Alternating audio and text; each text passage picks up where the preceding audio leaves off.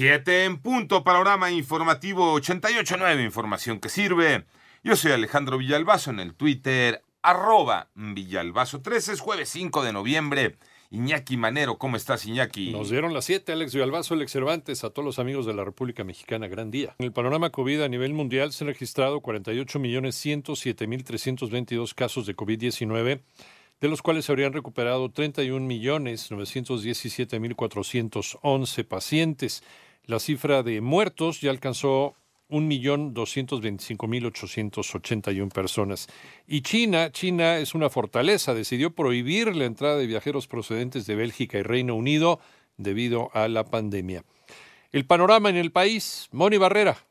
Ya son 943.630 casos confirmados de COVID en el país y 93.228 defunciones, de las cuales más de 140.000 confirmados corresponden a personal de salud y 1.884 muertes entre enfermeras, médicos, laboratoristas, odontólogos y otras áreas de salud. Estudios que ha hecho el Instituto Mexicano del Seguro Social, también el ISTE. Entre ambas instituciones, prácticamente al menos la mitad de los profesionales de salud que existen a nivel nacional. Es que al menos la mitad de estos profesionales o no se encontraban en activo, es decir, no estaban laborando unidad médica o inclusive algunos de ellos pertenecían ya al grupo de personas jubiladas. El contagio en la unidad de salud pues no fue posible a través de la práctica médica o dentro de una unidad porque no se encontraban en ella cuando enfermaron de COVID-19. Así lo dijo José Luis Salomía, director general de epidemiología en 889 Noticias, Mónica Barrera. Y en el panorama nacional en Morelos, el diputado local Marcos Zapotitla fue expulsado del Congreso por sus propias compañeras luego de que ocho legisladoras tomaran la tribuna en exigencia de que Zapotitla solicite licencia para que se le investigue por el delito de violación presuntamente cometida en julio pasado. Y en Jalisco fue encontrado el cuerpo de Adriana Murrieta Treviño, reportada como desaparecida desde el pasado primero de noviembre. Además, un interno del Centro de Reinserción Social de La Lima, esto es en el estado de Hidalgo, retuvo al director de la penitenciaría, a quien mantuvo como rehén y por quien pedía a cambio de su liberación le abrieran las puertas del penal.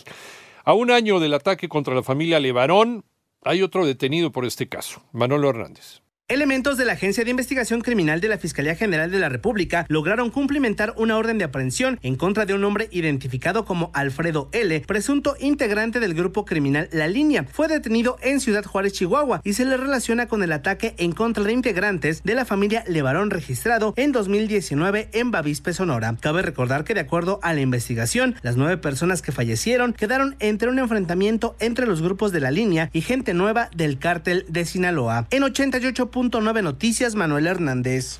En el panorama internacional, perdón, luego de dos días de suspenso, Joe Biden está solo a seis votos de convertirse en el presidente electo número 46 de los Estados Unidos, suma 264 delegados en el colegio electoral, de acuerdo con algunos informes, frente a los 213 o 214, también depende a quién le creas, que acumula Donald Trump.